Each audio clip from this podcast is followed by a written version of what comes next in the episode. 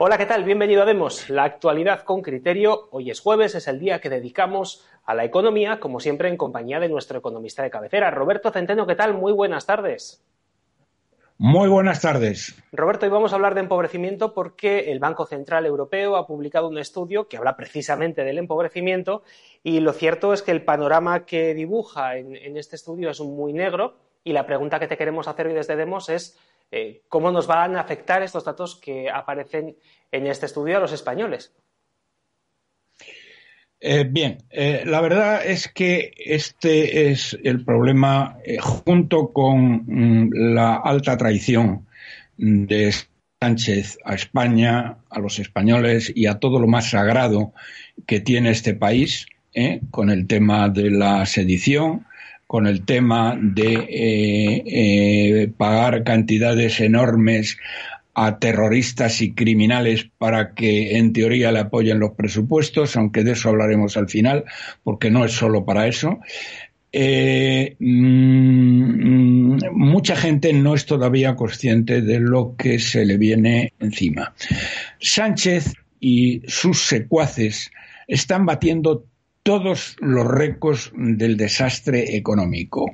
Disparan a maxi lo primero es que están disparando, o el resultado final, si quieren ustedes, eh, del, del, tema es que están disparando a máximos históricos el empobrecimiento de los españoles. Magnitudes como el gasto, la deuda, la pérdida de salarios, la subida de precios a las familias reflejan, señoras y señores, los peores datos de la historia. ¿Mm?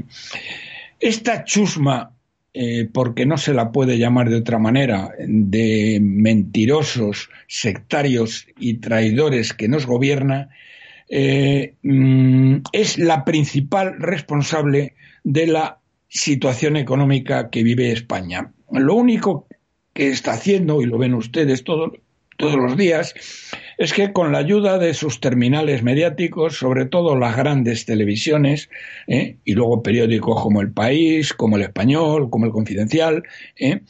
Eh, lo que hacen es quitarse la responsabilidad y culpar a cualquiera del tema. Ahora, a quien culpan fundamentalmente, como ya saben, es a la guerra de Ucrania y al cambio eh, climático. Eh, que son los principales eh, mm, problemas que tenemos los españoles. Pero es que fíjense los sinvergüenzas y lo canallas, lo mentirosos que son estos tíos y falsarios, que este verano, todavía este verano, mm, porque en los datos de un trimestre habían salido bien, bueno, habían salido bien porque ellos los habían puesto, porque el INE pone lo que ellos dicen. ¿eh? El INE, eh, la verdad, es que está prevaricando a lo grande en todas las cifras que publica. ¿eh? Y este verano presumían mm, de tener la economía más pujante de la Unión Europea. Hay que echarle narices al tema. Cuando mm, mm, el año pasado eh, la economía, perdón, el año pasado, eh, el, año pasado, el anterior, es decir, eh, el 2020. Ellos presumían de que el 2021 éramos la pera. Bueno, el 2020 fuimos el país que más cayó de todo el mundo occidental. Caímos un 10,4, 10,5%, ya no recuerdo exactamente la cifra. Y estos canallas tienen la desvergüenza de decir que el crecimiento que teníamos el crecimiento más fuerte y, robusto de los países desarrollados. Este discurso, después de verano, cambió. Y Margarita Robles, la ministra de Defensa, dijo hace unas semanas, no muchas, Creo que no somos conscientes del invierno durísimo que va a caer sobre nosotros. Fíjense que esto lo dijo una ministra del gobierno. ¿eh? Dicho sea entre paréntesis, dicho sea entre paréntesis, ya que hablamos de la ministra de Defensa, sepan ustedes que España, para, eh, digamos, como tenemos un eje de España está indefensa, ¿eh? le hemos tenido que enviar para hacer como que hacemos a los ucranianos ¿eh? prácticamente todos los misiles que teníamos, todos los obuses, toda la munición. Es decir, el ejército español no solamente ahora es que no tiene nada, es que no tiene ni munición, ni tiene misiles, ni tiene eh, medios para defenderse. Si hoy vinieran los marroquíes, les tendríamos que tirar piedras, porque no todo se lo hemos dado, todo lo que tenía el ejército se le ha enviado al nazi eh, guerra, eh, bueno, a este nazi que nos va a llevar al desastre de mm, Zelensky, aunque eh, verdaderamente lo están literalmente aplastando. Hoy, a día de hoy, Kiev ya no tiene ni electricidad, ni gas, ni agua potable. Una ciudad de 3 millones de habitantes ¿eh? y a 3 grados bajo cero. Y dentro de una semana estarán a 7 grados bajo cero. Así que ya se pueden dar ustedes cuenta de lo que está haciendo este tío con Ucrania. Pero bueno, ese es otro problema del que no voy a hablar hoy. Luego, María Teresa Rivera, esta ministra que es una analfabeta integral, presumía este verano de un decreto de medidas de apoyo que es un auténtico despropósito. ¿Eh? Esta eh, no solamente un auténtico despropósito, sino que es contrario a derecho, y es que estos tíos se han instalado ya en el incumplimiento de la ley cuando les viene en gana, cosa que es insólita en un Estado de Derecho. Esto no se había visto jamás en un Estado de Derecho. En una dictadura, en una dictadura sobre todo bolivariana o las dictaduras eh, o en Cuba, eh, esto es lo normal. Pero en un Estado de Derecho esto no había sucedido nunca. Y España ya no se puede llamar un Estado de Derecho. Realmente nunca se pudo llamar un Estado de Derecho porque mm, el procedimiento eh, la, bueno, la constitución que tenemos es una constitución que no existe en ningún otro estado de derecho e incluso en estados de no derecho. Bien, bueno, pues esta Teresa Rivera, con este decreto con el cual decía que iba a arreglar los problemas para este invierno, ha invadido competencias autonómicas, ha afectado a derechos fundamentales de las familias, como la salud en el trabajo, ha perjudicado a pequeños comercios que emplean 1,8 millones de, trabajadores, ha destrozado la cuenta de resultados de 3 millones de autónomos. Y bueno, mm, luz verde que esto va en la misma línea de eh, lo que les decía, a que la Administración pueda contratar obras y reformas a dedo de manera arbitraria ¿eh? y, sin tener y sin tener que abrir ningún concurso. El Estado mm, de, de Derecho, en un Estado de Derecho, esta señora estaría ya directamente procesada. ¿eh? Porque esto ya es que no sucede ni en Venezuela. Otro de los grandes canallas de este drama histórico es José Luis Escribá, un mentiroso compulsivo y un sinvergüenza que no para de engañar a los españoles a los que toma por imbéciles. Este tío, ante la fuerte destrucción de empleo, en julio y agosto, que son meses de creación de empleo, afirmaría sin sonrojarse que eran unos datos excelentes para España. Es decir, este canalla, el hecho de que se hayan destruido en agosto 180.000 puestos de trabajo es un dato eh, realmente eh, cojonudo para él. Eh, voy a darles, vamos a ver, porque tengo aquí las cifras pobrecimiento que ha dado el Instituto Nacional de Estadística. El empobrecimiento de las familias en 2021. Primero quiero decirles que estas cifras del INE siempre eh, son falsas, es decir, las acaban, dan estas cifras y al cabo de un año las rebajan. ¿eh? Pero vamos a hacer como que nos creemos las cifras del INE. El INE, quiero decirles, en este año de 2021 eh, subió un 5,5%. Este año, hasta el tercer trimestre eh, del año, habíamos crecido un 3,8%. Y en el 2023 la previsión es de una caída del PIB del menos 1 al 0%. ¿Por qué les doy estas cifras?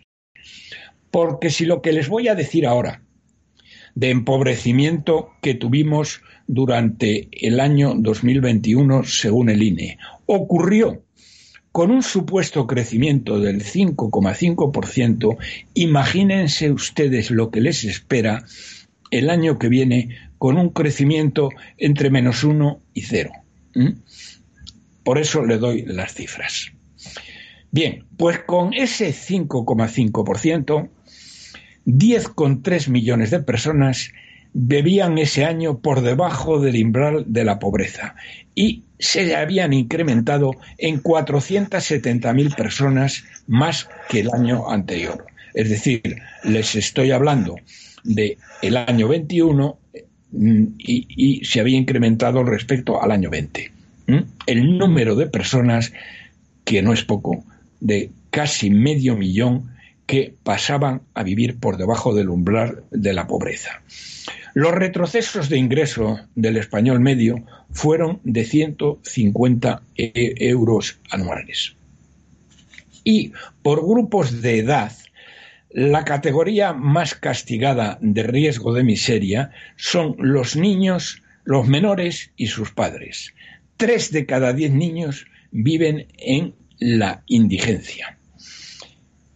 Otra de las cifras que daba el INE y que mide o cuantifica esta eh, situación de empobrecimiento es que 13,2 eh, millones de ciudadanos están en riesgo de exclusión social, que es el paso justamente anterior al de vivir por debajo del umbral de la pobreza. Y eso fue un 3% mayor un 3% mayor, señoras y señores, que el año anterior. Ven ustedes, por lo tanto, la línea de empobrecimiento que lleva eh, esta banda de canallas y traidores, eh, que espero que algún día sean juzgados y se sienten como los nazis en un proceso de Nuremberg en el banquillo por los crímenes que están cometiendo contra la nación española y contra los españoles. Eh, otra de las cifras, y esta ya es la última para no mm, entretenerles demasiado, pero las que les estoy dando son bastante eh, representativas de lo que significa el empobrecimiento, es el fuerte crecimiento de las familias en que sus miembros no trabajan ni el 20% de los días posibles. Y los en situación eh, de, de, baja intensidad de empleo, que son el 11% del total, se incrementaron ese año un 16%. Ahora hagan ustedes cálculos qué va a pasar el año que viene. Esto ocurrió un año en que supuestamente el PIB creció el 5,5%. ¿Qué va a pasar el año que viene con crecimientos negativos o, todo lo más, todo lo más de cero? Pues las cifras que les estoy dando es que nos van a llevar simplemente a una situación de miseria y de hambre. Es decir, el empobrecimiento llega a una situación auténtica de miseria y de hambre. Y así las cosas tienen a esta banda de canallas que, apoyados por terroristas, eh, por terroristas de Bildu y apoyados por criminales golpistas que fue como mm, los DRC, eh, que fue cómo definió el Tribunal Supremo cuando el juicio del, eh, del, 1, del 1 de octubre eh, tuvo lugar, los definieron como organización criminal. ¿eh? Luego, después de denominarlos como organización criminal y demostrar que lo que habían hecho era un golpe de Estado, un delito de rebelión, se bajaron los pantalones y prevaricaron a lo grande y lo rebajaron a sedición.